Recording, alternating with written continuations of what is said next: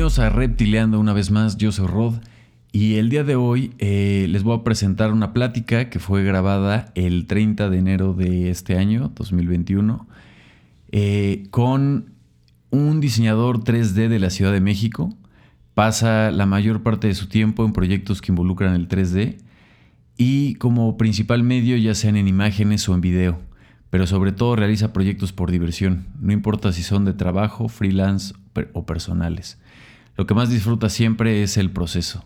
También practica y es aficionado al lettering, la ilustración y la animación. También le gusta tocar la batería y escuchar música. Con ustedes, Roberto, alias Bate, y platicamos sobre un montón de cosas y me da mucho gusto que estén reptiliando. Sin más por un momento, con ustedes, Bate.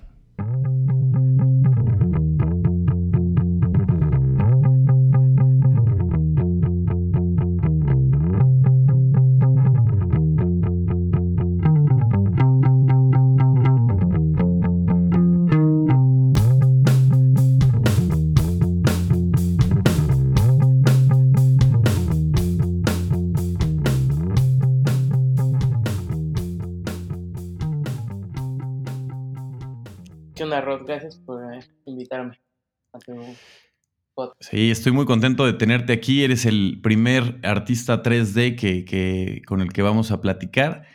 Y digo, primero que nada, me gustaría saber cómo, cómo estás eh, personalmente estos días en esta extraña situación actual. De alguna forma se ha afectado tu trabajo, tu aspecto positivo en el, en el ámbito creativo y, este, lo interesante es que te escucho, este, te escucho bien. Este, me gustaría saber cómo, cómo has manejado pues, esta nueva situación en la que nos encontramos literalmente global todos. Sí. Eh, pues bien, como eh, estoy trabajando acá en Alemania, la verdad es que las cosas han ido bastante eh, pues sencillas, sobre todo porque tuve el chance de ir a a visitar a mi familia en diciembre y, y em, en México sí vi las cosas muy complicadas en la ciudad de... Pues, me, empecé, empecé a sentir la paranoia de estar rodeado de tanta gente y acá en la ciudad en la que vivo pues, hay un millón de personas, entonces básicamente el riesgo se reduce bastante. Em, claro. Y bueno, la compañía nos dio chance como de... Eh, sí, la agencia nos dio chance de estar trabajando acá desde desde siempre y básicamente desde marzo del año pasado he ido a la agencia, no sé, cinco veces por ahí, seis veces. Y pues nada más como checar cosas o por un archivo, etcétera. Entonces ha sido bien, bien tranquilo y sí, sí noté el contraste de, de una super ciudad como el DF a, a una ciudad tan chiquita como acá. Básicamente. Pues, mi hermano, qué bueno, me da mucho gusto saber que estás muy bien y que igual este, todo este tema lo tienes de alguna forma eh, controlado y pasivamente para también seguir trabajando. Y una de las cosas que me gusta para empezar a introducir toda esta plática es eh, cómo recuerdas eh, tu infancia y dónde naciste y de dónde eres. pues yo nací en el DF, y mm, siempre estuve ahí, o sea, estuve ahí todo este tiempo hasta que ya me mudé para acá, un ratito nada más también. Eh, pero, mm, pues no sé, no tengo muchos así como recuerdos que, que hagan referencia a lo que hago hoy en día de mi infancia. O sea, me gustaba dibujar y como crear cositas con papel para jugar y así, pero sí, básicamente más bien era bastante curioso, yo creo. Supongo que era curioso de alguna manera. Y, y sí, te digo, me gustaba como hacer, ah, como armar y desarmar cosas, eh, como que mi mamá me daba sus cosas viejas y las desarmaba, o sea, las cosas que ya no funcionaban de, de la cocina o, no sé, por ejemplo, los controles del Nintendo que echaban a perder, ya sabes, esas cosas. Ajá, claro. Eh, nada más, o sea, como que... Sí, no, no, no, no, no hay ninguna referencia como de estas personas que Em, de adultas hacen lo que básicamente hacen todo el tiempo de niños. Pues no, básicamente, eh, no sé, era bastante estudioso en la primaria y luego ya no tanto. Eh, eso. Esa, esa, curiosidad fue la que te llevó a más tarde tomar esa decisión de, de tu interés por, por, el diseño y la comunicación? ¿O cómo, cómo llegaste a ese acercamiento? Sí, ¿De dónde te nació?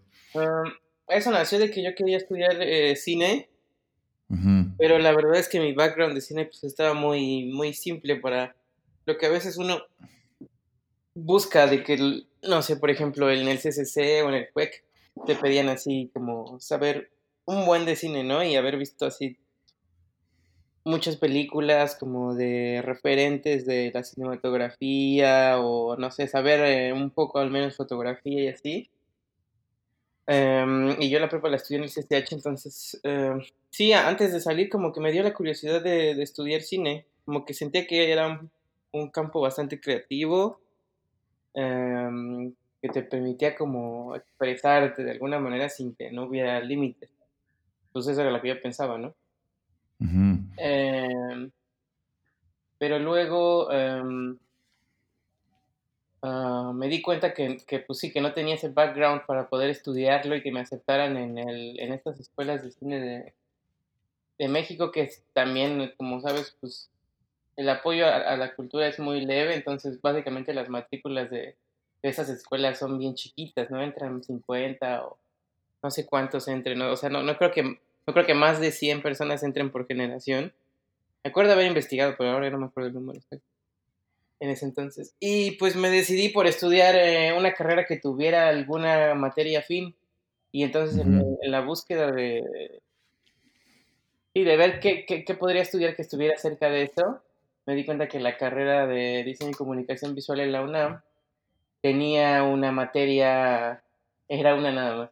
Y aparte era opcional de estudiar de Sí, como fotografía para cine, algo así, algo referente al cine. Eh, encontré esa materia y dije, ah, pues entonces esta, esta, esta, esta carrera estudio y tomo esa materia y veo si, si me ayuda como para después cambiarme de carrera o... Sí, como dirigirme un poco más hacia eso que yo quería hacer. ¿Y cómo sentiste tú, eh, bueno, toda esa trayectoria de, de, de la universidad, de haber tomado esa decisión? de, de, haberte ido por, por el tema del diseño. Sí, bueno, ya, ya entrando, eh, pues, o sea, como que me, me, me, me enfoqué en, en, tratar de, no sé, aprender lo más posible de lo que me estaban enseñando día a día en las diferentes clases.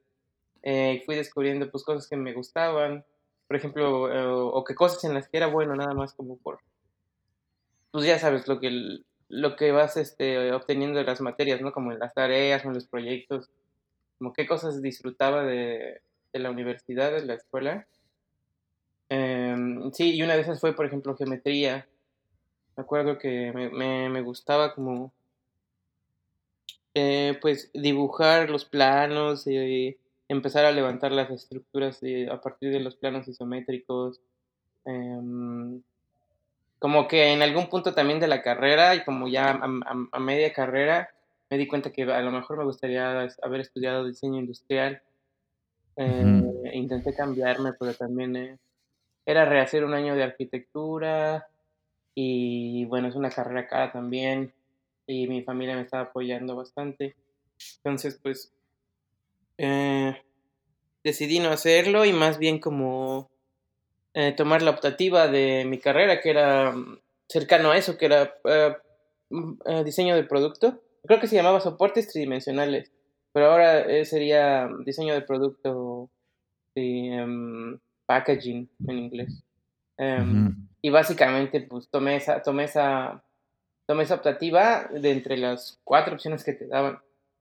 Um, y sí, como que los dos años últimos de la carrera estuve haciendo eh, cajas para productos, eh, mucha geometría, planos. Um, sí, estructuras isométricas, todo en papel. Cosa, cosa que ahorita la fecha, eso también lo tenías definido para lo que estás haciendo ahorita, ¿no?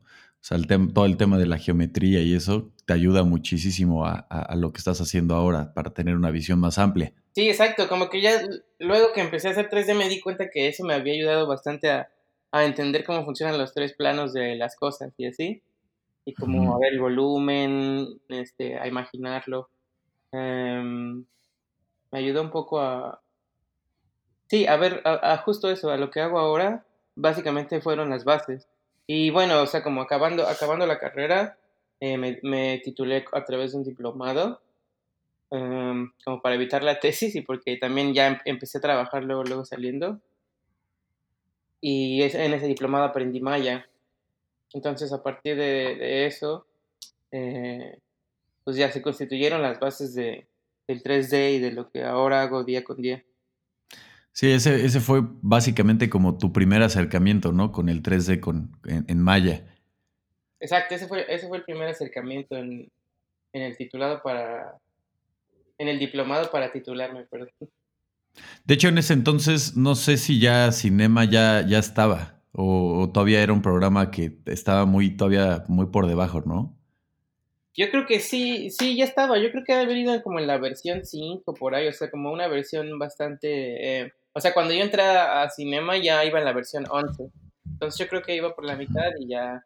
Pero sí, o sea, tampoco, tampoco... Mm, o sea, aprendí Maya e inmediatamente como que me inmiscuí a ver qué otros programas o softwares de 3D había, ¿no? Y me acuerdo que también eh, como por eh, el tercer año, cuando en la escuela nos empezaban a dar eh, las carreras como de diseño digital, las, las materias como de diseño digital y como para aprender software, pues, que nos empezaron a enseñar Illustrator y Photoshop y así. nos enseñaron por ahí un programa de 3D que se llama Estrada. Em, pero no, era, era un programa muy malo, creo. Creo que ya no sé si existe todavía. Ese, mira, ese no, no nunca me, no, o sea, no me, no me suena, pero igual, sí, o sea, que no había, eh, lo más, lo más popular era literal Maya, ¿no? O sea, toda la, banda que estaba en eso igual era Maya o, o ZBrush o por ahí, ¿no? Exacto. Y pues el maestro que nos daba el diplomado, eh, creo que sí, solo sabía Maya. Y tenía buenos trabajos el, el maestro, pero sí, bueno, o sea, tampoco era un súper experto, yo creo. Bueno, no estoy seguro, la verdad. Y, de ahí, por ejemplo, ¿qué, ¿cómo fue esta experiencia de, irte después de, la uni a estudiar a Saltillo por estos meses al, al Web Scout de Grupo W, que es bastante, bastante conocido? Y digo, la verdad, la gente que he conocido que, que sale de, Invaders, eh, la verdad es que todos los que he conocido son muy talentosos. Me gustaría saber ¿Cómo fue, cuál es tu opinión acerca de, lo que aprendiste allá y todo eso?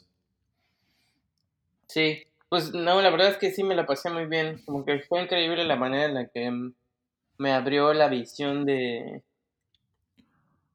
de las cosas que se podían hacer eh, pues en el mundo del diseño combinado con la publicidad, ¿no? Porque básicamente pues el Web Scout funciona como una cosa de que aprendas a trabajar en equipo dentro de una agencia, pero eh, no solo uh, formes parte de un rol, sino que sepas de todos los otros puestos que involucran sacar una pieza, o sea, como desde el que hace el posteo, bueno, community manager, eh, hasta el que hasta el que programa, el que diseña, el que crea la idea, el que checa el brief del cliente, el que se comunica con el cliente, el que vende la idea. Eh, entonces es un programa muy completo, o sea, teníamos, ah, teníamos eh, clases todo el día, de lunes a sábado. Bueno, eran, creo, me parece que eran cuatro horas de clases y cuatro horas de hacer proyectos para las clases. Pero en realidad esas cuatro horas se volvían, pues no sé, doce o... Sí, el resto del día, porque pues, nos quedábamos a dormir ahí en, en la casa esta que el grupo W tenía para hacer Digital Invaders. Y sí, o sea, en los finales te quedabas a dormir ahí, te despertabas y seguías dándole. Porque pues era algo, eran tiempos eh, limitados. Y uno siempre quería hacer como lo mejor que podía para, para destacar. Y en ese entonces como que yo veía que el, el resultado final de que lo habías hecho bien en Invaders era que el grupo W te contratara. Pues... Eh, fue una agencia muy famosa, ¿no? O sea, todavía lo es, pero sí, como que en el pasado ganó mucho y ya sabes, FWA, pues mucho reconocimiento internacional. Y pues una agencia que no es del centro del, del centro del país, la verdad es que sí em, te sorprende bastante y como que te llama la atención querer ir y, eh, ser partícipe de esa experiencia. Y yo conocí a un par de personas, entonces, eh, pues eso fue lo que me inspiró, como conocer a estas personas y que me contaran su, su historia de cómo les había ido con, Invaders. Eh, y sí, la verdad fue increíble y aprendí mucho de las personas también con las que con las que cursé el, el, Web Scout. Eso, eso está, está muy bueno porque sí, sí, en realidad también toda la gente que te digo he conocido de, de, Invaders también salen y no, no solamente salen con, con este tema eh, de publicidad, sino también muy artísticos, definidos en, en temas de lettering, en temas de ilustración, en temas de web, animación y demás. Sí. Como que por un lado a lo mejor Grupo W lo traía para pues ir encontrando sus piezas, pero la gente que de, aún no se quedaba con ellos salía muy talentosa a, resolver cosas este, de una manera muy eficaz. Sí, exacto. Y la verdad es que, pues, o sea, tienes razón, no, no, no, no puedes decir que no. Incluso los, aquí en, en Alemania, en el estudio en el que estoy, trabajan otros tres mexicanos y los tres son de Digital Invaders. Y tenemos un amigo que también está en otra agencia de aquí y ese güey también es de Digital Invaders. Entonces, como que em, se vuelve una comunidad un poco también en la que unos a otros nos apoyamos, como buscando como las mejores chambas posibles. Porque todo el mundo sabe que esa, esa escuela pues eh, jalaba calidad bastante bien. Sí, es una, es una, es mala onda que ahora ya no exista y bueno, se convirtió en otro proyecto porque también era creo difícil para el Grupo W poder sostenerlo. Eh, porque los maestros eran las personas que trabajaban en, en, W, entonces, de hecho uno de mis maestros que me, de W que, mm, que nos estaba enseñando animación cuando yo fui, eh, ahora trabajo con él. Órale. Sí. Sí, todas esas, este, pues esas buenas, eh, no sé cómo decirlo, pero intenciones de decir, bueno, este camino que voy a tomar me va a llevar a otro lado y creo que esa fue una muy acertada, este, el haber entrado a, Invaders. Sí, la verdad es que mm, sí, concuerdo perfecto. O sea, sí fue, sí fue, eh, no fue tanto un sacrificio, bueno, fue un, un sacrificio un poco porque pues, eh, ya sabes, estás acostumbrado a la vida del DF y no sé, fue, fue más una experiencia que, que personalmente también me abrió como las puertas de qué se puede hacer y qué no, como irte a vivir a otro lado y convivir en un ambiente pues más eh, rural, o sea, como que también te ayuda a entender un poco el país y cómo está, o sea, que toda la chamba esté centralizada en el DF está, no está chido, está, está chido que se abran ese tipo de puertas para personas fuera del, del distrito también, o sea, claro. Sí, sí, sí, no, y eso, eso lo veo totalmente identificado en, incluso en otros países que no, no, realmente en la capital es como donde están eh, las mejores chambas. O sea, sí hay, obviamente, hay como por cantidad hay más, pero en Estados Unidos no todo está en Nueva York, ¿no? En, en, Alemania no todo está en Berlín. Y, y así sucesivamente en diferentes países que no se centraliza y ayuda también a crecer por, por ambos lados y dar otro tipo de, servicios, no solamente todo en el DF, ¿no? Exacto. Em, sí, o sea, como que me abrió, me abrió la visión de muchas cosas que eh, muchas veces si no sales del DF, pues las tienes cerradas y está, también está cabrón que su visión de ellos es internacional, o sea, cuando les iba muy bien, la, la mayoría de clientes eran internacionales, entonces... Eh, pues sí te das cuenta que, no importa dónde estés, o sea, con el, en el medio digital, eh, no importa la ubicación. Y mucho más ahora, o sea, ni siquiera importa tener una oficina, ¿no? Como que todo es por llamadas y no sé. Sí, es mucho también de portafolio y mostrar, mostrar tus habilidades, ¿no? O sea, ahorita con todas las herramientas que hay eh, de plataformas, de redes sociales y grupos y todo esto, pues ayuda muchísimo a que la gente conozca tu trabajo de una forma bien, bien fácil, ¿no? Exacto, sí, y pues gracias a eso te digo, empecé el 3D y me moví completamente a digital. O sea, yo saliendo de la universidad nunca hice, nunca hice diseño de, empaque o, packaging o nada referente a eso. También, también como que mi camino se, se hizo un poco hacia ir hacia allá. Em, pero se me había olvidado completamente porque ya llevaba dos trabajos y un día me acordé como de, ah, estaba esto de Digital Invader, voy a aplicar. Y sí, por suerte sí me quedé y ya, eh, pues te digo, como que fue el inicio de, pues, de llegar a donde estoy más o menos. Sí, y, de ahí, pues ya, o sea, te fuiste clavando básicamente en, el tema de, de, conocer el software de cinema, ¿no? O sea, ahí ya como que empezaste a entrarle al, al cinema traías, siento que ya también traías todas estas habilidades pues de la geometría. Eh, en tu trabajo se nota mucho también el tema de ilustración, lettering, eh, pues también algunos temas de empaque, ¿no? O sea, como modelado de, temas de botellas, eh, como que traías ese tema, has trabajado con barcas comerciales, pero también lo enfocas en un mundo que te has creado tú, eh, surrealista y de, pues, de esta magia, ¿no? De, fantasía. Entonces, ¿cómo, ¿cómo, empiezas a sentir que, em, que, entraste al mundo del 3D, que es un mundo completamente, pues, con otra dinámica que como el mundo de, un diseño 2D? ¿Y cómo te empezaste a sentir en, en esa área? Sí, eh, pues tantito nada más continuando con lo de Digital Invaders, ahí tuve un curso con em, eh, esta persona, este Aaron Martínez, que es como de los de los claves ahora del 3D en, México, porque el grupo donde yo traía también expertos como de otros campos en donde ellos no tenían pues quien te enseñara a, dar pequeños cursos de fin de semana o así. Entonces él fue y nos enseñó como sistema 4D Em, y ahí fue cuando ya hice el cambio, porque me di cuenta que era un software mucho más fácil que Maya y al que le entendía más en base a los referentes que ya tenía del diseño, como After Effects o Photoshop. O sea, es un software más amigable para, pues está hecho para los diseñadores que quieren introducirse al 3D.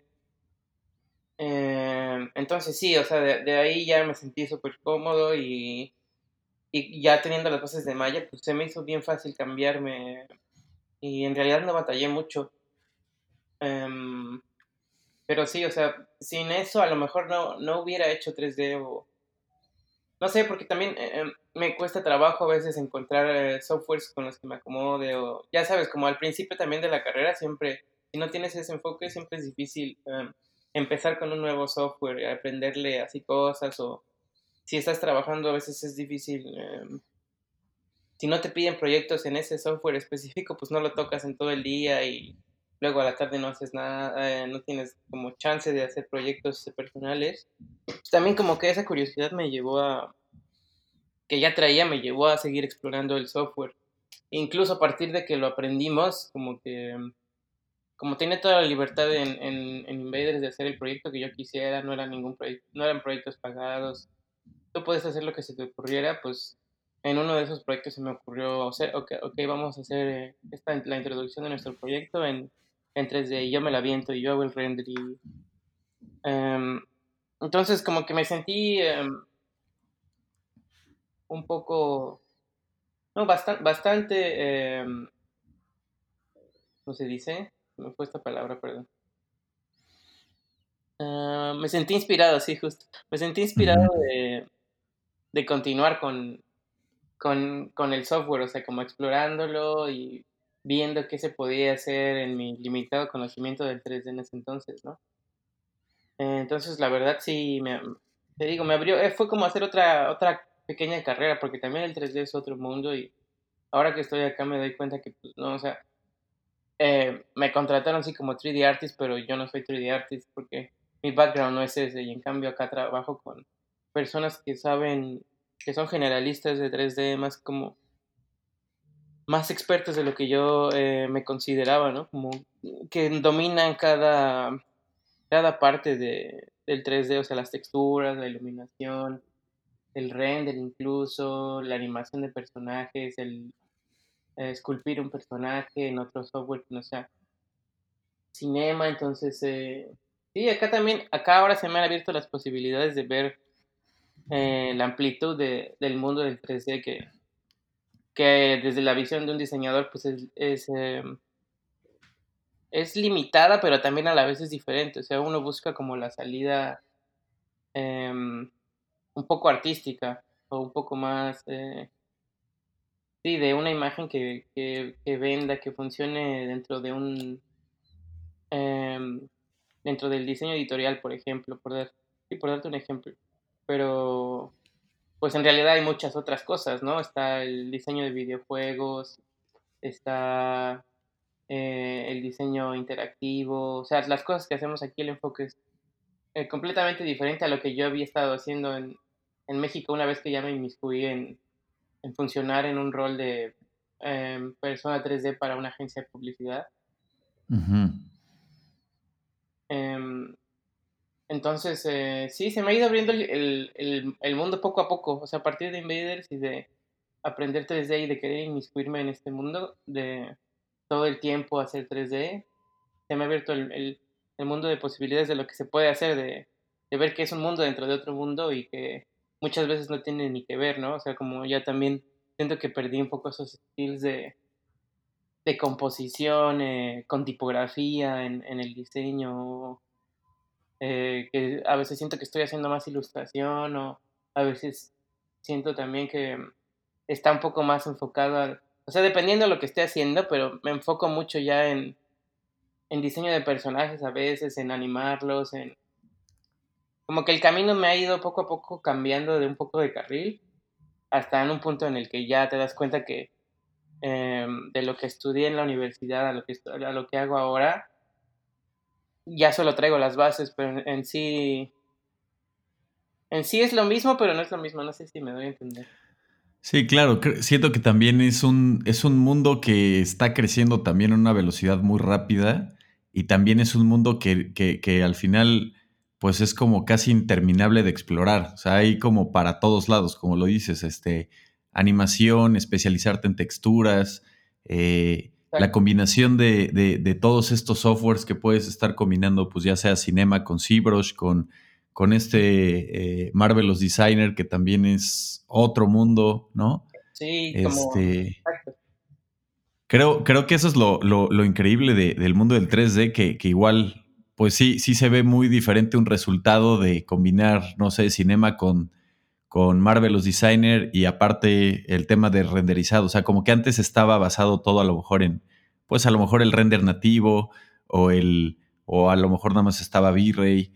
Y ahorita ya hay un mundo que se vuelve, creo que eso es, eso es lo, lo atractivo también, que hay como, mm, se van abriendo cada vez más opciones que por un lado te pueden este, volver loco por, porque igual conocer todas las formas de render y todos los softwares está, está muy cabrón, pero también puedes ir escogiendo tus, tus herramientas. Creo que también otra parte es que se fueron abriendo muchísimos canales de, de, tutoriales, ¿no? Y de, y de formas de aprender de una forma autodidacta. Exacto. ¿Tú cómo, cómo sientes? O sea, ¿crees que también esta, esta motivación y esta curiosidad te ha dado de de estar indagando más y conociendo más artistas y, este, buscando cómo la gente ha estado resolviendo las cosas para tú también hacerlas de alguna forma.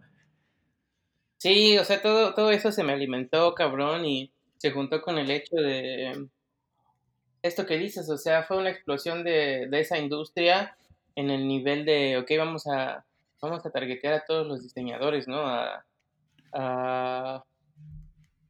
a todas las personas que de repente ven a aprender muy difícil 3D o que creen que solo está basado en diseño de videojuegos para que vean que esto puede ayudarles a hacer eh, pues muchas cosas en el diseño, tanto mockups como tus propias propuestas, como, o sea, es una manera, es una herramienta de expresarte eh, que no es Photoshop y que no es Illustrator, que no es 2D. O sea, para, para mí yo lo veo así, o sea, te digo, no me considero un 3D artist, sino yo creo que soy como un diseñador, director de arte que tiene, que tiene como herramienta para expresar sus ideas el, el 3D.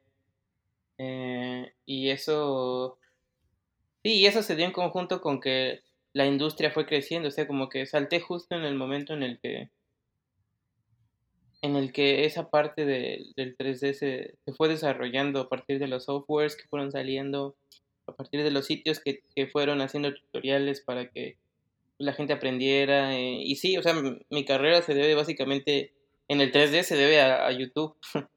o sea, sí, sí, sí, Aaron, que me enseñó al principio que que también lo que decía antes, lo repito, que es difícil como entrarle a un software al que no sabes nada, del que no sabes nada y que aparte es una disciplina completamente diferente a, a lo que haces, ¿no? O sea, como que no es lo mismo.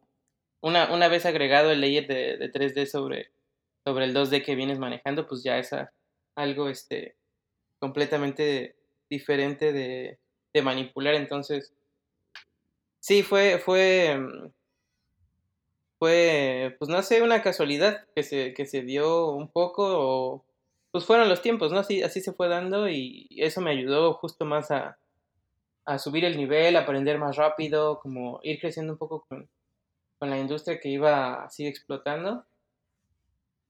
Eh, y eso. Sí, justo yo, me, yo recuerdo haberte conocido en un curso de arca con Aarón y contigo. Y me acuerdo que ahí me echaste la mano, este, que estábamos haciendo ahí hot dogs o, y unas plantitas y todo. Y fue como una introducción al 3D. Este, para mí fue de las primeras introducciones al 3D que tenía. Y, y, lo recuerdo muy bien que, que se hizo. En ese momento se me hizo muy fácil, obviamente, ya cuando lo quería repetir y ya no estaban ustedes ahí pues empecé a ver que no era tan fácil. Pero creo que también como diseñador, no sé cómo tú te lo has topado, pero digo, yo no me dedico realmente al 3D, pero me, gusta el mundo y me gusta probarlo de repente como nada más por curiosidad.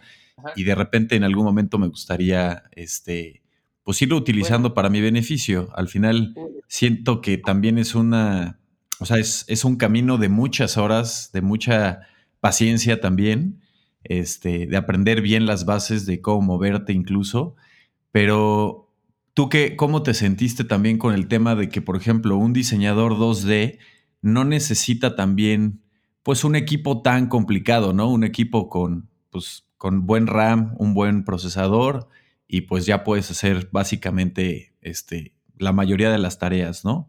Igual sin meterte a lo mejor en video y, y animación, pero como tareas básicas, ¿no? De, diseño. Pero cuando ya te empiezas a acercar cada vez más al mundo de, del 3D, te empiezas a dar cuenta que pues sí es necesario también saber más, no solo de software, sino de hardware y también ahí es donde empiezas a tomar decisiones, incluso si usas Mac, PC, este, si le metes este, un CPU, si le metes este, más, más, una mejor tarjeta de video y como que ya tienes que empezar a entender otras cosas antes de, darle salida a, tu camino. ¿Cómo, ¿Cómo, te fue a ti en esa parte, por ejemplo? Sí, em, pues sí, cuando yo empecé básicamente em, me compré una, una, una MacBook nueva, pero tampoco era así como, no es la gran, de hecho es con la, que estoy usando ahorita para, para hablar así, o sea, ya es la que uso nada más porque traen, tienen cámara y micrófono. Pero sí, o sea, me di cuenta también de las limitaciones en un punto en el que, sobre todo cuando quieres hacer animación o video, pues la RAM no, no te da o los renders tardan horas, ¿no? Para hacer un video de 3 segundos. Em, y una vez ya saltando al, al campo profesional de, ok, hay que hacer este video para esta marca eh, y tenemos dos semanas y hay que hacerlo desde cero, ¿no? Entonces, pues te das cuenta que no te va a dar la computadora, entonces empiezas a, buscar otras opciones. Y en el trabajo anterior en el que en el que estoy ahora, que fue en México, en una agencia que se llama Nativo, eh, ahí como que me dieron el chance de, crecer el equipo, porque básicamente era solamente yo el que hacía 3D cuando, cuando entré a la agencia. Hace, ¿qué? Cinco años. Hace cinco años o seis, seis años que empecé a trabajar a, cuando, entré, cuando empecé a trabajar en ese lugar, era yo el único que hacía 3D. Em, y sí, o sea, yo estaba rendereando con, con V-Ray en ese entonces, porque era el, software que Aaron, Aaron nos enseñó. Y me fue enseñando porque también en un momento trabajé con él un año. Trabajamos juntos en una, en una compañía. Em, Y, no, ya ahí me di cuenta que no me iba a dar, entonces pues les pedí que, que si yo iba a hacer 3D, no, no lo iba a hacer en una, en una MacBook, que había que comprar nuevo equipo y entonces me clavé en ver quién de México me podía ayudar a armar una PC, pero que tuviera el software de, eh, ya sabes, estas Hackintosh. claro. El, el, sistema operativo de Apple, pero son, son PCs armadas. Eh, y un poco de investigación ahí, encontré a alguien que, que sí lo hacía, que también es un muy buen diseñador 3D. Se llama eh, Suscrofa. Eh, y él me armó una Hackintosh para el trabajo y bueno, ahorré, también tenía un poco de dinero ahorrado y me di cuenta que si quería hacer cosas personales y seguir creciendo pues en el eh, en mis side projects como lateralmente al trabajo, pues también tenía que tener yo una compu parecida en mi casa. Y pues me, me, armó la, me armó dos, una para el trabajo, que el trabajo pagó, y una para mí. Pero les pusimos Hackintosh a ambas, porque todavía no me, me sentía incómodo con Windows, o sea, como que la curva de aprendizaje pues era un, era un poquito grande y que lo sentía, o sea, en ese entonces todavía sentía diferente el, el sistema operativo, ya sabes, y todavía tenía esa idea de que no, es que Apple es mejor y ya sabes. Eh, pues estaba como trabajando ahí porque ya llevaba trabajando un ratito y desde la escuela es lo único que te enseñan. Em, bueno, la, la, la, uni tenía, la mayoría de computadoras las tenía con, con el sistema operativo de, app, de, sí, de, de, Mac. Entonces, no me quise cambiar. Y de hecho hice mi cambio a Windows hasta ahorita que, que me vine para acá a trabajar y fue como un cambio doble, porque aparte también el teclado, pues ya sabes, o sea, como que el, todo, el, todo el, hardware de aquí está en alemán y pues los teclados son en alemán, eh, los comandos son diferentes, la Z está en otro lado. Eh, pequeñas cositas, ¿no? Pero también que te, te mueven el flujo de trabajo que, no es el que estaba acostumbrado a, trabajar. Eh, y acá pues como, como el enfoque es ese, básicamente todos los que no son diseñadores usan Windows.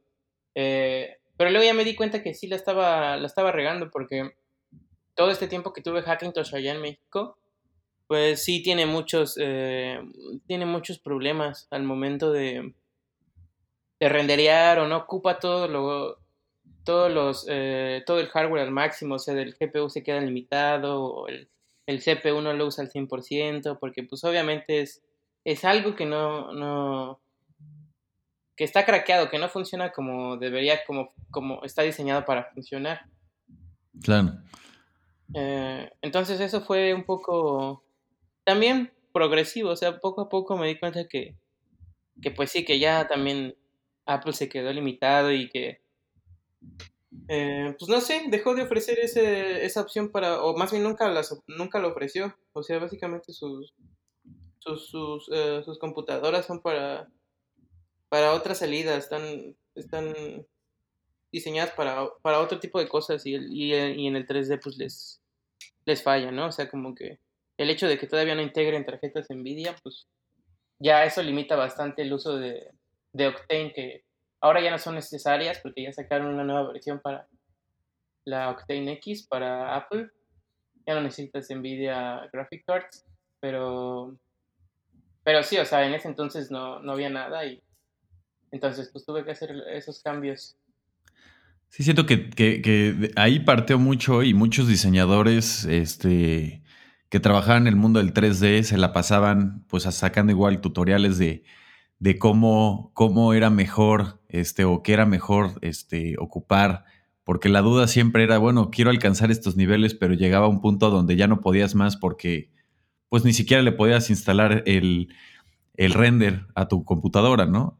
Y la otra también que, llega a ser como de repente también pues difícil es que igual a lo mejor empiezas a escalar y te, vas topando que pues las licencias de los mismos softwares o las licencias de los mismos renders pues son bastante elevadas, ¿no? O sea, no, son tan accesibles a lo mejor como, como la Creative Suite de, Adobe.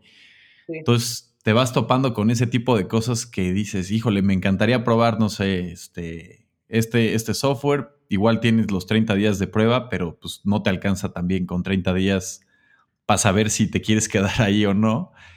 Y, te empiezas a, pues no sé, a mí me ha pasado que de repente como que llega un nivel de frustración que dices, ah, no sé si estaría bien probar Octane o Arnold o Redshift o algún otro, pero porque pues igual es complicado entender primero si, si ni siquiera el, te alcanza la computadora, ¿no? O sea, le va a dar el power para que lo puedas probar. Sí. Este, no sé, igual también en ese mundo cómo, cómo te fue y cómo te fuiste sintiendo cómodo, también para, para irte encaminando, porque pues al final también creo que por eso hay pues muy pocos este, artistas 3D en, México como en otras partes del mundo. O sea, se, notan las limitaciones también por, pues por los precios, ¿no? Sí, ¿eh? tienes razón. Em, Sí, la verdad es que son, son pocos casos que, o sea, ahora ya está muy fácil como sacar un render que se vea bastante cool o que sea fácil de setupear, eh, por ejemplo con Blender y este nuevo render Eevee. Lo he probado y sí es bastante rápido, no te pide mucho de, hardware, pero sí tienes razón, o sea, la limitación del, en algún punto, pues, em, del dinero sobre todo, o sea, llega a ser un, un problema que, no encontrar eh, opciones baratas para poder hacer trabajo, ¿no? Eh, y que funcionen bien y que sean rápidas y que sean fáciles de aprender. Eh, en ese entonces, sí, o sea, como que Blender todavía estaba, también todavía los menús de Blender estaban medio, pues no tan amigables como en el UI, en la interfaz estaba un poco raro. Eh, Digo, esa siempre ha sido la opción, ¿no? Como que siento que ahora lo veo y digo, siempre hay opciones, pero pues también es como, son nuevas, son nuevas curvas de aprendizaje, o sea, si, si estás estudiando, si estás aprendiendo cinema, pero no puedes comprar la licencia o, quieres usar Octane, pero no puedes usar la no puedes comprar la licencia tampoco, rentarla o sí, te es difícil, pues sí, ahora veo que siempre hay opciones, pero también es como te digo, o sea, ir aprendiendo otra curva de aprendizaje o... Mm, sí, es básicamente cambiar un workflow del que a lo mejor tú ya estás cómodo y que se vuelve un poco, pues molesto estar haciendo eso. Simplemente no tienes el tiempo. Claro. Em, sí, no sé, o sea, como que eh, para mí al principio fue ok, quiero usar Octane, eh, la agencia me lo compró, pues ya se resolvió ese problema. Mientras no lo ocupe en la, agencia, lo puedo ocupar también en mi casa y pues para aprenderlo, porque le da como... O sea, ellos no me limitaron en, en, ningún aspecto y como eran una agencia bastante libre, ya sabes, no era... Porque también antes de ellos trabajé en, en Javas, es esta agencia como internacional grandota, un tipo, sabes, o Gilby y todas estas que te dan eh, pues bastantes limitaciones, que te ponen incluso eh, locks en el, en el uso del internet, ¿no? Como firewalls, que no, que no abras YouTube o, o tu correo no, no usamos Gmail, usamos este software viejísimo de los noventas y tienes que mandar un request a soporte para que vengan y te instalen la nueva versión de Photoshop, porque la tuya no funciona. O sea, también en algún momento trabajé en una agencia así bien poquito y fue como de, no, esto está de huevo, o sea, sí está muy, ya estos métodos son obsoletos, o sea, no, no me, no me parece la manera en la que llevan, pues sí, en la que, en la que llevan el, control de los empleados y que ni siquiera te dejan hacer tu trabajo. Sí, y esa experimentación personal incluso les sirve a ellos porque pues estás creciendo por fuera. Ah, exacto. Y, ellos lo entendían perfecto, los de, los de nativo. Entonces me ayudaron un buen, o sea, me, compraron la licencia de Octane y para mí ya no fue un problema. Y de hecho, pues, se notaba un buen porque yo creo que sí fue de los primeros de, diseñadores de México que tenían la licencia de Octane para hacer cosas. Eh, porque lo, empiezas a notar, ¿no? Como el, en los diseñadores que seguía de Instagram, pues ninguno, ninguno usaba Octane y la licencia que había de Crack eh, era de Virrey, entonces todos tenían Virrey. Eh, y de ahí se empezó a ver el, el, salto, o sea, era una inversión, obviamente, o sea, en ese entonces eran 12 mil pesos, creo, por una licencia, o sea, todavía en las licencias em, permanentes eso, eso cuestan. Y cuando tú vas empezando y a lo mejor no ahorras o Sí, obviamente al, principio, pues todos mis softwares eran eh, también cracks, ¿no? O sea, licencia de estudiante. Claro, claro. Entonces es una inversión, ¿no? o sea, es, una inversión eh, doble personal, como de tiempo y de dinero. Eh, pero obviamente, bueno, si estás interesado, pues le vas a invertir.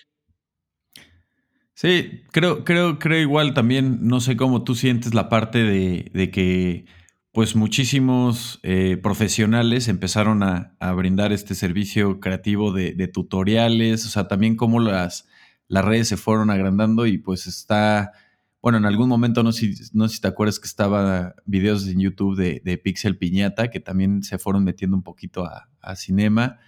Yo me acuerdo de haber visto varios de ahí. Este, pues sacaron este de el. ¿Cómo se llama? La, escuela de AJ Design, que, igual es como de Mocraft o algo así, de School of Mocraft o algo así. Eh, Grace K. Gorilla. O sea, como que salieron muchísimas, muchísimas formas de, de empezar a aprender, este, pues incluso en doméstica. Eh, también ahora recuerdo que también tienes tú un curso en, Creana, justo de, de cinema. ¿Cómo, ¿Cómo, es esta parte de eh, haber aprendido muchas cosas eh, también en, YouTube y en redes? Y que también, ¿cómo te sentiste tú? ¿Cómo llegó ese acercamiento para dar este curso en Creana y volverte profesor? Ahora estar del otro lado. Ajá. Eh, la verdad, eh, me la pasé bien en la experiencia, pero creo que no soy muy bueno eh, dando clases o tratando de enseñarle a la gente. Em, no sé si lo notaste cuando le ayudaba a Aaron, porque sí, o sea, ahí todavía no sabía tanto, pero también como que trataba de darle los tips a la gente o em, sí, enseñarles un poco cómo haría, cómo haría yo las cosas pero ahora me siento todavía más separado de, ese aspecto porque eh, justo por eso, o sea, cuando vas a, dar un taller, em, básicamente con lo que renderías es con lo que la gente tiene, ¿no? Con lo que la gente puede instalar en sus compus.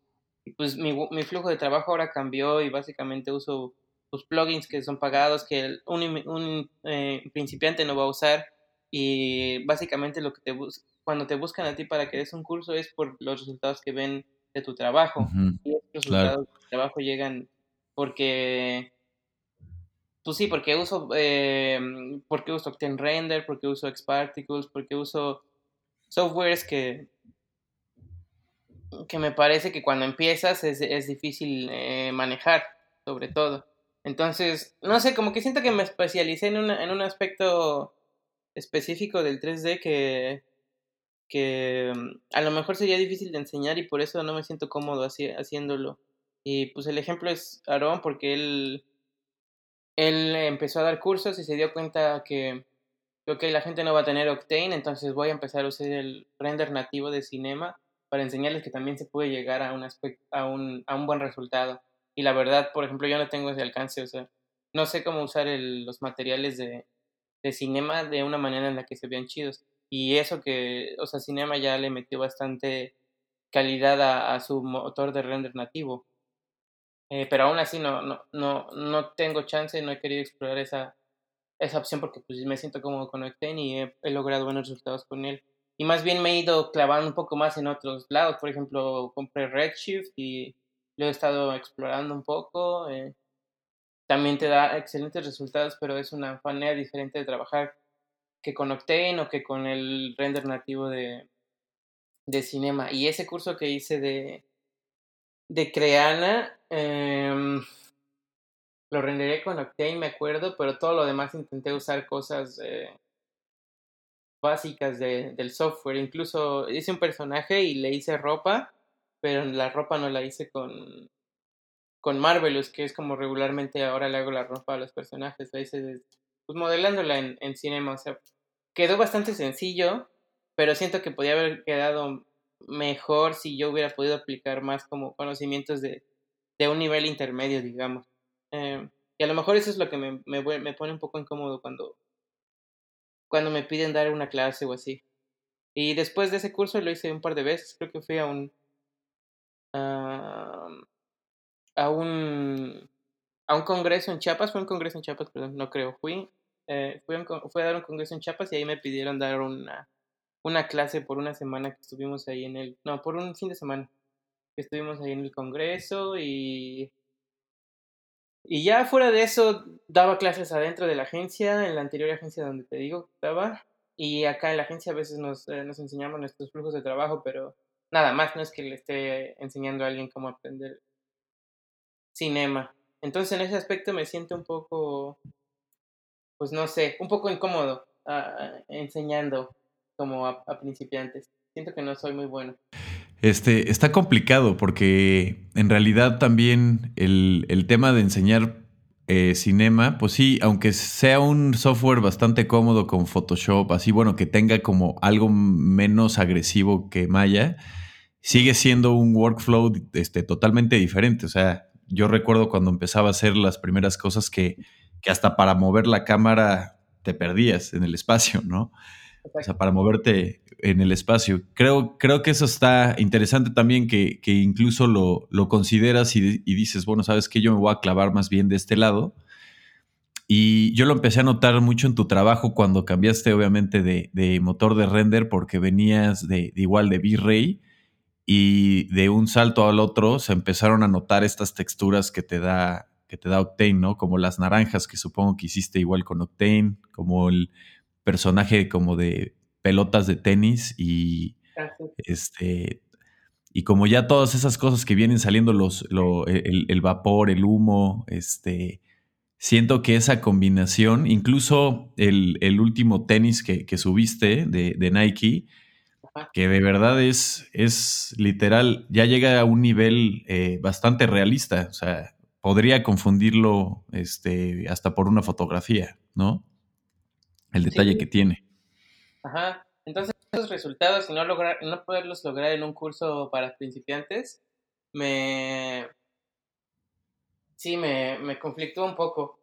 Pero no sé, a lo mejor ahora pensándolo, pues podría, más bien lo que yo creo que en lo que soy bueno es dar tips, como de cosas que me sirven a mí en específicos casos para alguien que ya conoce el software o que está batallando con algunas cosas.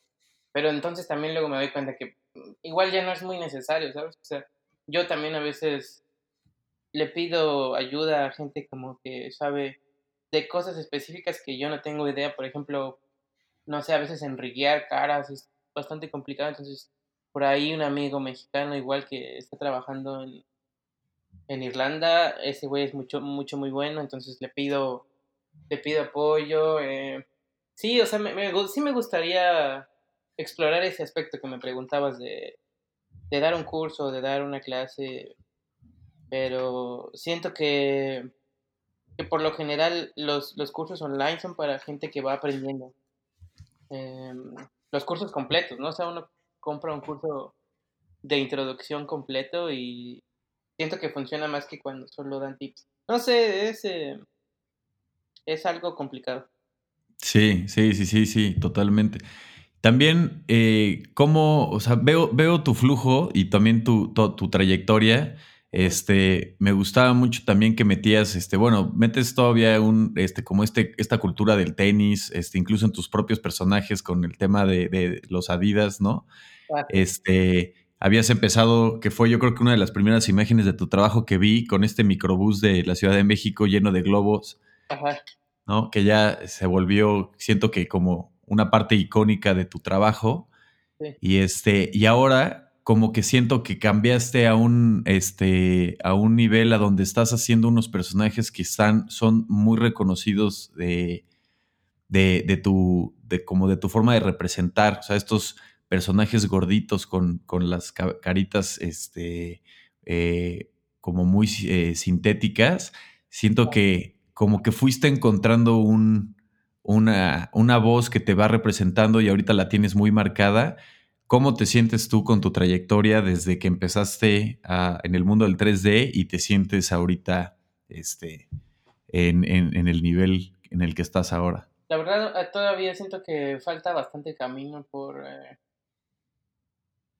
por recorrer, como que a veces... Eh, sí, o sea, siento que he logrado poco, que en realidad pues los, los seguidores de Instagram no representan mucho y tampoco es que tenga muchísimos. Eh, de hecho, he visto em, personas que han empezado a hacer 3D de México, que a lo mejor como tú, ¿no? Que, que estuvieron en algún curso o en otro, que de repente me preguntaban cosas. Y ahora los veo ya, o sea, me han rebasado en, seguidores o ya crecieron bastante. Su trabajo se ve bastante, pues bien ejecutado. Eh, pero por lo regular, eh, en mi opinión, son eh, estilos que no me, no me llaman mucho la atención. Por ejemplo, el, estilo kawaii o así cosas como un poco más cute o en tendencia. Como que por lo regular estoy en conflicto con esto. O sea, como si, si, si, em, si busco más seguidores a través de explotar un, un estilo que está más en tendencia para que entonces mi trabajo sea más visible o o sigo por este camino como de tratar de personalizar más cada cosa em, o cada exploración que hago con, un background personal que pues eh, se refleja en el, en el, trabajo, pero pues en realidad es un está basado en experiencias personales que nadie conoce, ¿no? Em, o en gustos, por ejemplo, lo que decías de los, de los tenis Adidas, que por lo regular eh, siempre los uso, o no sé, incluso uso modelos de tenis que tengo o que compro en el, compro en la temporada y ya sabes, los uso y... Bueno, o sea, cosas, cosas bastante personales. Siento que me gusta meterle ese aspecto y siento que eso es lo que realmente refleja tener un estilo, ¿no? A pesar de que todavía siento que no tengo ninguno... Em, ningún aspecto esencial de que, se refiera, ok, que lo veas inmediatamente y que digas, ok, esto, esto lo hizo esta persona o esto lo hizo esta otra persona. Como lo he visto en otros diseñadores, por ejemplo, pero ya mucho más famosos de, de Instagram, ¿no? Internacionales, como este tipo, un Tidal Army, que hace estos personajes, seguro sí los has visto, estos personajes igual como redonditos, bastante sencillos, que, sí. que los pone en situaciones oh. así increíbles, eh, que casi siempre son los mismos materiales y colores, o el más, el más notorio es el gran chamaco, por ejemplo, ¿no? Siempre usa los, los mismos colores o el mismo tipo de boquita como que me he clavado un poco en, esos detalles, pero siento que todavía estoy bastante lejos de, tener unas, un estilo que llame más la atención, digámoslo así. O sea, me gusta lo que hago a veces, la mayoría del tiempo no es así, pero siento que todavía me falta desarrollar más ese estilo que, que me represente a lo mejor o que conecte más con, con la gente. No estoy seguro si en realidad quiero conectar más con la gente. No sé, es un poco un, conflicto ahí de dualidad, te digo. O sea, es un poco, ok, yo quiero hacer lo mío y no me importa si le gusta a la gente, pero también es como de, a veces quisiera que sí sea, sea más reconocido mi trabajo o tener más tiempo de explorar más em, diferentes estilos. O sea, como que también no solo clavarme en una cosa, siento que me haría feliz. Entonces, un poco Em, voy haciendo la verdad las ideas que, me vienen a la cabeza y, y, si, y si funciona, pues chido. O sea, también es complicado. Es lo más complicado, siento yo, encontrar un, un trabajo en el que. En, en, al que le quieres dedicar el tiempo, porque eso es sobre todo lo más importante. O sea, una idea de la que sientas que puedes tener un buen resultado encontrar una idea de la que sientas que puedes tener un resultado es, es el aspecto más complicado de, pues, de crear, porque pues también siempre está el miedo de que de perder el tiempo, ¿no? De que sientes que está quedando mal y lo abandonas un poco, ya no lo ya no vuelves a tocar ese proyecto. Pero eh, no sé, es un es una lucha constante ahí de en el momento de crear y de agarrar una un documento en blanco, eh, empezar a modelar y, y ver qué, va saliendo. Como que siempre la lucha. Sí, claro. siento que también, digo, tienes, tienes también mucho trabajo comercial, o sea, de varias marcas con, la que, con las que has trabajado. Y de ahí también he visto, pues también, este, por ejemplo, el de Coffee Please, el video, este, que ahí metes como un mundo surrealista, este, siento como que te representas un poco en, en, como en tu forma de trabajo y lo que te gusta a ti, como que los detalles, ese mundo que, te imaginas tú, ¿no? O sea, siento que toda e, e, esa parte es la parte de, pues, esa curiosidad y ser, este, ¿cómo se dice? Como bastante versátil. Y siento que ahí marcas las cosas que te, que te llevan gustando desde hace mucho tiempo, como lo de la eh, lettering, ¿no? O sea, como que siento que ahí hay varios detalles a donde metes como partes de lettering, eh, partes de materiales en donde se ve estas cosas transparentes. O sea, como que juegas con muchas herramientas en la que te permite este, seguir explorando, ¿no? O sea, siento que con esos juegos que, que, haces, te permite estar explorando. O el, o el fuck you, ¿no? Los, los GIFs que habías este, hecho en algún momento, que era la manita que iba subiendo. Y este. Siento que esas. Yo siento que esa es la parte en la que se representa muy bien y como que de repente sí lo veo y digo, ah, este, esto lo hizo Bate, este, por ahí fue el, el, camino, pero también el tema de que puedes hacer algo comercial sin que la gente sepa que lo hiciste tú. Creo que esa es la parte es muy versátil y también es una parte muy funcional para trabajar, porque no realmente no todas las marcas quieren tu estilo, ¿no? Así como, ah, quiero tus muñequitos o tus personajes o esto, sino quiero otra cosa totalmente diferente, pero quiero que me funcione a los lineamientos de mi marca. Entonces, esa parte versátil que tiene siento que es bastante buena en un nivel profesional y sigues explorando todavía a, buscar esa, esa, voz ¿no? que, traes y esa curiosidad que sigues trayendo para, para, llegar al nivel que realmente al final tú te vas a poner esa, esa vara, ¿no? Sí. Em, justo, y mm, la verdad es que te digo, o sea, gracias por los, los comments. Eh, sí creo que es un poco versátil, pero la verdad siento que me gustaría ser todavía mucho más, eh, más abierto a explorar. A veces, a veces pienso que estoy muy influenciado por, sí, por como las cosas que te digo, los, los, los trendings que hay en el, en el día o, ok, ahorita está de trending usar eh, humo, entonces puedo usar humo. O este color, entonces uso este color. Entonces, casi siempre trato de no, de, huir de eso, de, de explorar otros, otros, otros, eh, otros resultados, de, explorar otras maneras de, de, representar cosas, pero siempre es difícil porque pues también está todo el tiempo el bombardeo de las redes sociales y em, ahora últimamente si voy a hacer un proyecto ya no veo cosas en 3D, veo más fotografía o no sé, otros medios que me puedan dar otro tipo de ideas que, que se salgan de, de hacer eh, esas cosas que te digo que están en tendencia, que, que, que no me gusta mucho explorar y a la vez ir haciendo un estilo, pero que no sea tanto un estilo, ya sabes, es, es, algo bastante ambiguo. Em, sí, sí, sí, sí, te entiendo perfecto.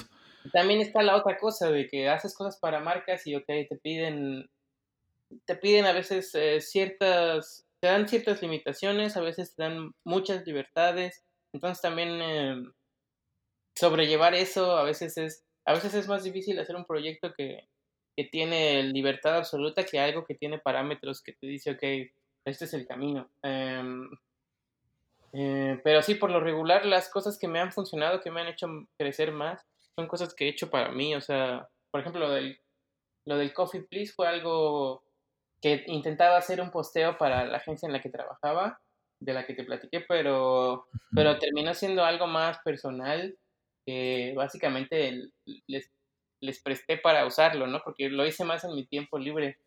Eh, pero ese, ese resultado me, me fue muy bien porque incluso fue, fue seleccionado en la, en la primera Bienal de Ilustración que organizó Pictoline y pues de ahí también salieron un par de cosas. Eh, creo que es el video que más gente ha visto de mi Vimeo. Em, y por lo general los proyectos que he subido a, a Behance, que es una plataforma excelente pues para darte a conocer y para explotar tu carrera cuando una vez que te empiezan a dar reconocimiento estos banderines de Instagram de feature.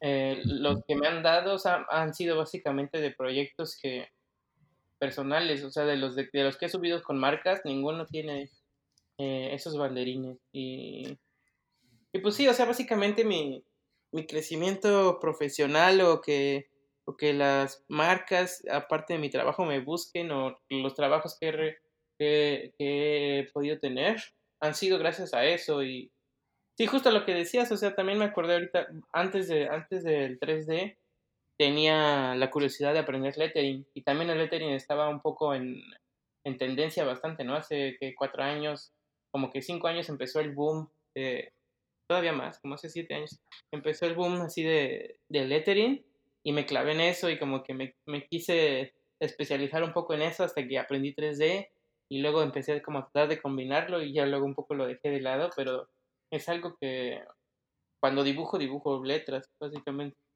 Eh, sí, y se, y se, notan tus trabajos, el, el, tema de que pues obviamente lo traes, te sigue gustando y lo y cuando tienes ahí una posibilidad de hacerlo un proyecto personal, pues plasmas todas estas bases que ya tenías, ¿no? Que está muy chido. Incluso hasta eh, pues tu logo, ¿no? Tu logo es, es, prácticamente tu firma en un lettering. Ajá, Entonces, todas estas cosas pues se van, van uniendo los hilos de, de, de dónde vienes y a dónde quieres seguir yendo. Sí, eso y eso y personajes últimamente, ¿no? Como que en algún punto me, cansé de hacerlos, pero ahora pues sigo haciéndolos, me, me, me gusta bastante. O sea, cuando me atoro en algo que me está aburriendo, hago un personaje.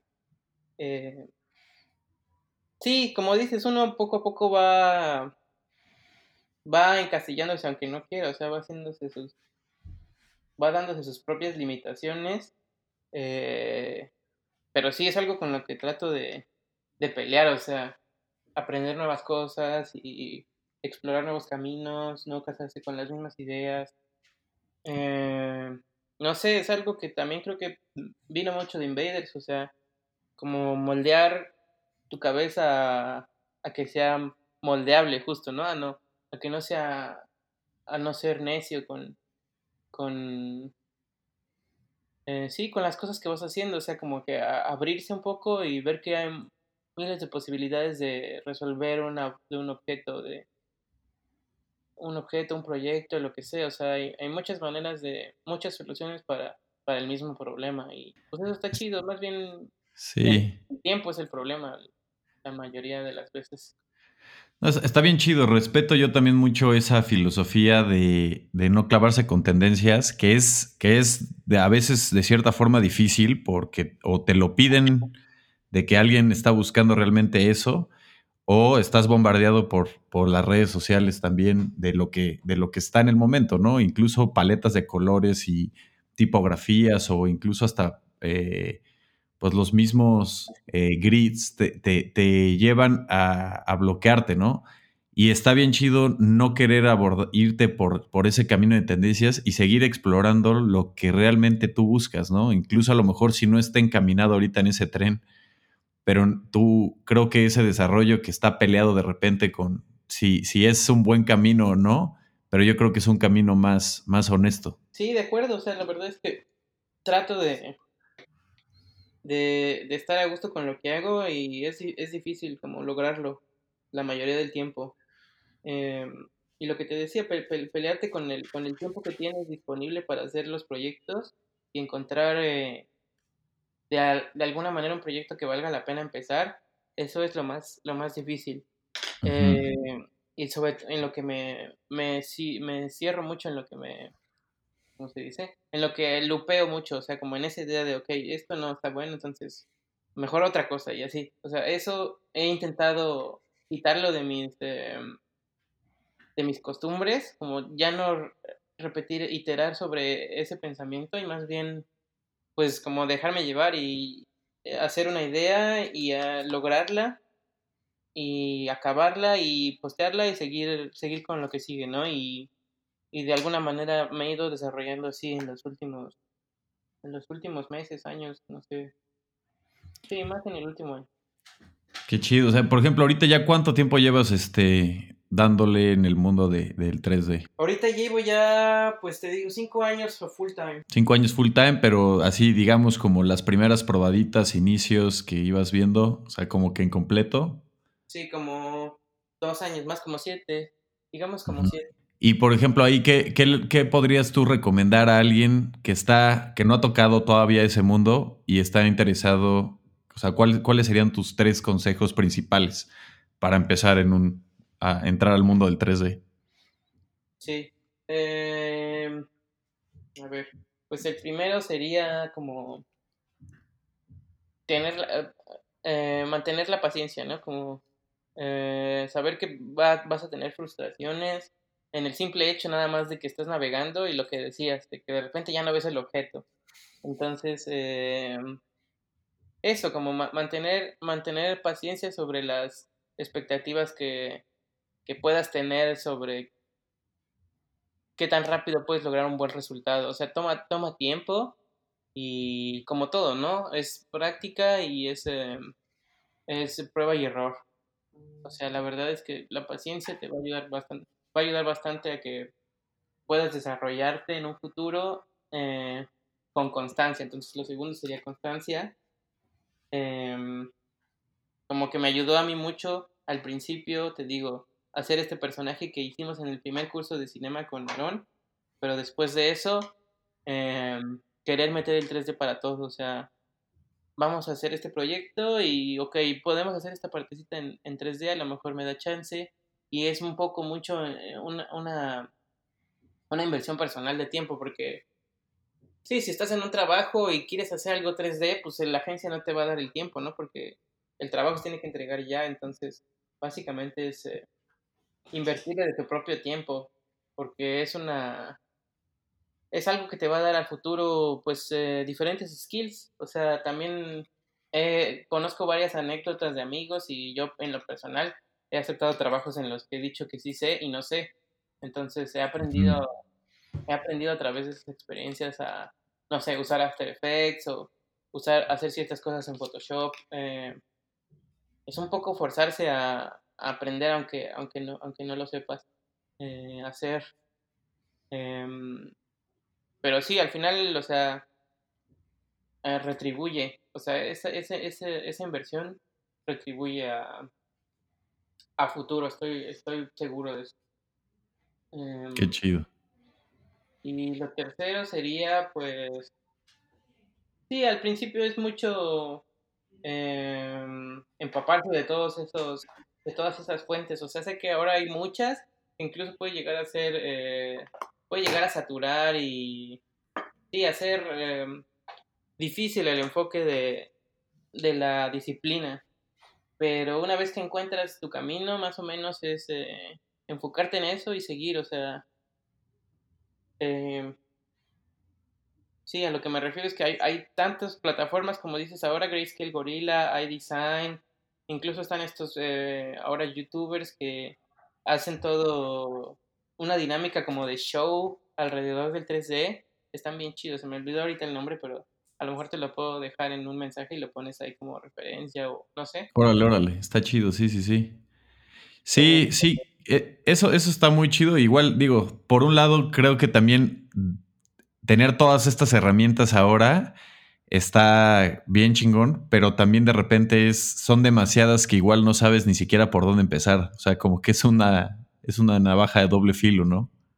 Sí, exacto. Es lo, es lo que te decía, o sea, como tener tantas opciones, tener tanta libertad, incluso abre, abre, abre más el, el camino aunque sea algo difícil, que algo que está más eh, enfocado. O sea, no, es, malo, el problema es eh, lograr el enfoque o lograr este... Sí, pues ver, ver, ver algo que sea, que realmente te sirva a ti como en tu proceso personal, porque también, bueno, a lo mejor de repente puedes ver un tutorial que a ti no te sirvió, pero a lo mejor a mí sí me sirve porque mi enfoque es diferente. esas cositas son las que o, te vas clavando y vas teniendo un orden muy, este, pues muy personal, o se te va de los pies y te vas perdiendo cada vez más, ¿no? Sí, exacto. Em, entonces eso, o sea, como que la verdad mantenerte, mantenerte abierto también a explorar, o sea, entender que la exploración también lleva tiempo y a que encontrar, encontrar buenas fuentes eh, pues es difícil, incluso cuando te las recomiendan, ¿no? O sea, tú dijiste ahorita ya bastantes tutoriales y a lo mejor algunos les van a servir o algunos no les van a servir.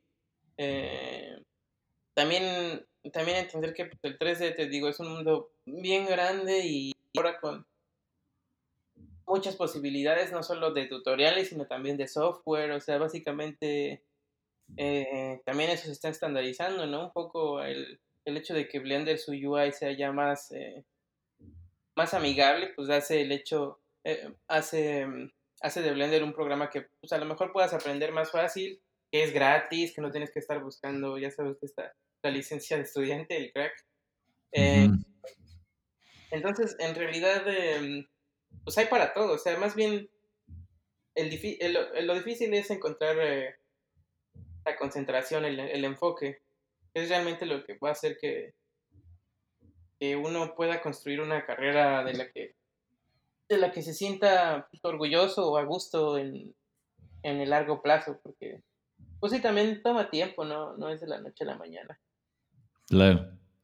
Y aparte del 3D, ¿qué, qué, en qué más eh, inviertes tu tiempo? ¿En qué más, qué, qué otros hobbies tienes? ¿Quién es, quién es Roberto afuera de, fuera de bate? Sí. Eh, pues la verdad, eh, me, compré una, me compré una cámara, eh, pues ya como semi-profesional y le he estado invirtiendo un poco a eso. Compré ahí un par de lentes. también siempre me ha gustado hacer música, entonces acá entré a un grupo de punk y grabamos un LP hace poco. Órale. Está, está, en el proceso de impresión. Vamos a hacer unos. Hicimos, mandamos a hacer unos viniles. Eh, y los subimos ahí a Bandcamp. Nos han dado un poco de dinero por PayPal. Eh, ¿Cuál es la liga? ¿Cuál es la liga de la banda? Eh, se llama en Bandcamp, creo que se llama Joe. Bandcamp.com diagonal Joe Fix. Como Joe de nombre. O puedes ir a Badcamp y buscar Joe Fix y en el, en el arte del grupo se ve que yo lo hice, más o menos. A ver. Es un LP rosita con unas corbatas. Ah, ya, ya, ya, ya lo vi. Ajá. Tyson Knife se llama. Eh, muy Órale. porque lo hice con unos güeyes de aquí. Ajá. los cuatro. Y sí, no sé, o sea, fue curioso. Yo nunca había tocado Toqué un par de veces con un amigo, obviamente, pero. Pero nunca, nunca fui parte de una banda. Y acá. Y fue muy curioso que ah, tuve que venir acá para, para tener una banda y grabar un. La experiencia fue. Eso sí fue muy, muy increíble. Me la pasé súper chida. Fue súper corta, o sea, fueron dos días de rentar un estudio y estar ahí en el estudio. Eh, ya sabes, justo como se ve en las películas, de que el, resto de la banda está esperando hacia atrás del que está en la consola y el otro está grabando y como que dan su opinión, y cambia esto, repite esto y así. Eh, y, para ellos, con ellos toqué la batería, pero también toco la guitarra, eh, el piano. Em, me compré un drone igual y em, antes de que empezara la pandemia iba a viajar a Islandia, pero obviamente se canceló y pensaba retomarlo este año, pero creo que tampoco va a pasar. Entonces, a ver hasta cuándo va a poder ir. Eh, pero tengo de hobby esas cosas, el dron, eh, la cámara, la fotografía y la música. Ya con eso, ya con eso tienes bastante tiempo ocupado. Mira, esa, e, esa, parte, esa parte no me la sabía, no, no la tienes muy expuesta, ¿no? Lo de, lo de Joe Fix. Sí, no, apenas lo, lo quería publicar. O sea, como que hice unas historias ahí de que estábamos en el estudio grabando. Eh, porque sí, estaba. El estudio también estuvo muy chido y en, en lo personal siento que fue bastante barato. O sea, fueron unos 200 euros por dos días de, de, grabar, de edición y masterización em, por persona, obviamente. Pero salió bastante bien. Y luego también acá, ya en Alemania, pues, eh, eh, pues he estado básicamente por mi cuenta. Em, y pues todo el tiempo que invierto es para mí, es para hacer cosas que me gustan o para explorar cosas nuevas. Eso también es, o sea, lo que, en lo que me refería a lo profesional de mantenerte moldeable es algo que también em, es un asunto personal, ¿no? Acá pues crecí bastante Creo que mi crecimiento ha sido más personal que profesional, honestamente. Eh, y antes no practicaba más que, no sé, por ejemplo, en ejercicios. Eh, en la bici, iba, iba al trabajo en bici y yo vivía en el sur de la ciudad y, y el trabajo estaba en la Roma. Entonces sí eran 18 kilómetros eh, ida y 18 kilómetros vuelta. Pero era todo lo de ejercicio que hacía y siento que no era demasiado. Y acá empecé a hacer más y empecé a escalar. Ahora hago este bouldering, como esta escalada de... de muro. ajá, de muro, sin, sin eh, y sí, justo porque pues no tenía nada más que hacer, ¿no? Me, empecé a clavar y ahora por la pandemia paré un poco porque cerraron el, el hall, el, el lugar donde vamos a escalar. Pero bueno, me compré mi board ahí para entrenar los dedos, ya sabes, porque es mucho de fuerza en los, eh, en los tendones y así. Eh, sí, como músculos en los brazos. Eh, y he empezado, también me clavé un poco en eso, en el, en el crecimiento personal. Pero bueno, creo que ahora con la pandemia todos, ¿no? También me puse a cocinar, a hacer pan, eh, como para salirme un poco de la computadora, porque también antes estaba muy inmerso en, desde que salí de Invaders, de, Invaders, de solo, pues crecer mi carrera. Eh, y descuidé muchos aspectos. Eh, pero no, ya también es un asunto que aprendí bastante pues, de, de, los alemanes que he conocido por acá, como es importante el, el tiempo libre, el tiempo que te das eh, fuera de la pantalla, ¿no? Porque pues, también está triste estar todo el tiempo enfrente de, de una compu. Eh, sí, y todas esas cosas te dan, este, llegas todavía hasta más fresco, ¿no? A hacer tu trabajo, de estar probando otras cosas, estar más relajado, ¿no? Exacto, me, me, ha dado más chance de, sí, de darle un respiro así a las ideas, ¿no? Y a, a explorar, te digo, otras, otras, otros mundos de referencia que, que puedo plasmar en, en el 3D, la manera en la que yo comunico las cosas que pues, voy pensando. Eh, sí, más adelante a lo mejor hago ahí proyectitos que tengan que ver con, con escalar o no sé, con viajar también, me gusta mucho viajar, pero pues bueno, la pandemia vino a, a chingar todas esas cosas. Sí, caray. Y, y, ahorita, por ejemplo, ¿cómo, cómo te has sentido en, en Alemania este, viviendo este tiempo, este, eh, la ciudad, ¿no? O sea, como todo, todo este cambio, este, ¿qué, te, qué te ha dado? Qué, cómo, lo has, ¿Cómo lo has sentido también? Y el, el idioma, ¿no? O sea, el idioma, la cultura, todo esto, ¿no? Sí, eh, pues al principio sí fue bien difícil todos los, los, primeros nueve meses estuvo con nueve meses, seis meses por ahí. Estuvo complicado. Eh, es algo muy diferente a, a, como estamos acostumbrados en México y, y pues toma tiempo. Eh, también fue difícil como en lo personal dejar lo que estaba construyendo allá para venir aquí a, a empezar de cero. Eh, pero la verdad creo que ha valido la, o sea, ha valido la pena. En, al, en algún momento, obviamente voy a regresar, tal vez este año, tal vez el que sigue. De que Alemania, con aquí me he sentido eh, incómodo, esa es la palabra, me he sentido incómodo, pero es justo lo que buscaba, ¿sabes? Porque me había sentido ya bastante cómodo trabajando en el mismo lugar y como que todo iba bien. Eh, y la verdad como que me faltaba tenía esa espina de venir y, vivir en otro lado y experimentar otra cultura. Y pues ya creo que ya lo hice. O sea, también ahora con la pandemia, la verdad es que da igual. O sea, podría estar. El único problema es el cambio de horario. Pero les podría decir a ellos que me voy a México y trabajo desde allá y creo que ellos no tendrían ningún problema si la diferencia no fueran siete horas. Em, porque sí, también tenemos gente trabajando en bastantes lados. Había un, un, un una persona que ya se salió, un vato que estaba trabajando, eh, que era freelance, pero constantemente le mandábamos proyectos y el güey estaba, no sé, un mes en Rusia y al otro mes ya estaba en España y un poco en esta zona básicamente en donde el horario no cambia mucho, pero el güey se la pasaba viajando, ¿no? Entonces creo que no hay problema con eso. También el trabajo pues me ha dado libertad de, pues de seguir haciendo cosas personales, de repente los freelance que van saliendo.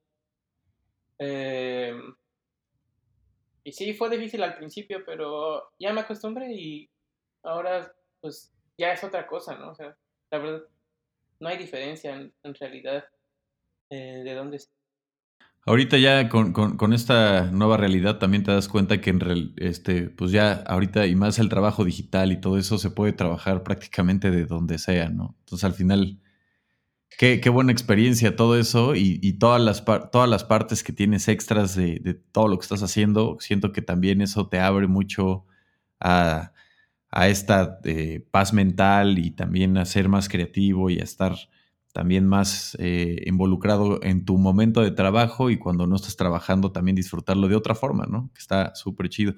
Este, pues me gustaría terminar y esto se lo pido a todos como para conocerlos incluso todavía más como personas. Si pudieras recomendarme eh, un libro, una película, una serie y un disco. Ok. Eh, a ver, un libro, una película, una serie y un disco. Ajá. Ok, el libro, voy a recomendar el que estaba leyendo, eh, que se llama I'm a Strange Loop. I am a Strange Loop. Es de un autor que se llama Douglas Hofstadter. Stater. Ah, no, no es alemán. Hofstadter, sí, Douglas Hofstadter. Se llama I am a Strange Loop. Em, ¿Tengo que decir de qué trata? Sí. Pues igual, si, si, si tienes una intro de algo así. Sí, básicamente se trata sobre aprender de nosotros mismos y cómo la conciencia ah, es como lo más abstracto que es la, la, idea más abstracta que puede existir, como el hecho de de, de saber qué significa el hecho de decir eh, yo soy yo. O sea, como qué te hace ser tú em, y qué cosas en el mundo se pueden llamar yo, o sea, qué cosas tienen conciencia, si, si hasta qué punto el animal más pequeño o el insecto más pequeño tiene, tiene conciencia de que existe, de que habita este mundo, ¿no? Em, está muy chido y pues el autor como que tiene una base bastante sólida de para todos estos pensamientos porque en el principio del libro explora que tiene un hermano con, sí, con, con un problema de, eh, ¿cómo se llama? ¿Cómo se dice ahora? De retraso mental, bueno, no sé si se puede decir así ahora. Em, sí, sí, sí. De, sí, falta de, de, capacidad mental para, para saber sobre su conciencia, entonces eso como que lo mantuvo desde, pues desde que tuvo a su hermano en su niñez, eh, explorando este problema y es, es un libro bastante chido. Voy como a la mitad, pero me está gustando bastante. Eh, película. También voy a recomendar la última que vi. Órale. Ah, eh, ay, me olvidé el nombre, a ver, espérame. Eh, Promising Young Woman. Órale. Ajá. Este, es como un poco del movimiento Me Too y está, está bastante chida y como que te deja un, un mal sabor de boca al final, pero me gustó bastante. Em, ¿De qué país es esa peli? De Estados Unidos. Es gabacha, órale, órale. Promising Young Woman se llama. Es de este año. serie. Ah, The Office. Siempre, la he visto. Muy buena. sí, sí, sí, justo yo la ando viendo ahorita. Es lo mejor, así. O sea, yo ya la veo nada más de background en lo que trabajo o cuando estoy aburrido o en la hora de comida. Pero la verdad es de las mejores de comedia. Sí, totalmente de acuerdo. Eh, ¿Y qué otra cosa? Y disco. Ah, o álbum. De lo que estés escuchando ahorita. Sí. Al principio del año tuve en loop, uh, como las primeras semanas, em, el nuevo de The Strokes. The New Abnormal. Mm, ¿Qué tal está? La neta no, lo he escuchado, ¿eh? Me clavé bastante, te digo, lo, tuve como... Se acababa y lo volví a poner. Em, como que está bueno el título para el... Para los tiempos de ahora. Pero mm. sí... Sí, ese. Recomiendo ese. Me lo, voy a dar, ¿eh? La neta es que sí, lo, había visto apenas y, no, no, le he dado chance, pero sí, mira, qué bueno que me lo recuerdas. Sí, está bueno. Em, esos, esas son mis recomendaciones. Y ya, y finalmente para cerrar, este, esta, esta pregunta también se la hago a todos. Este, si tienes un momento de inspiración o alguien que te ha inspirado eh, de alguna forma para, para, vivir la vida como la has llevado hasta ahora. ¿Y quién sería o qué o cuál sería ese momento? Eh, no sé. No, la verdad está complicado. Em, pues podría decir muchas personas, ¿no? Personas de mi familia, pues, mis padres, em,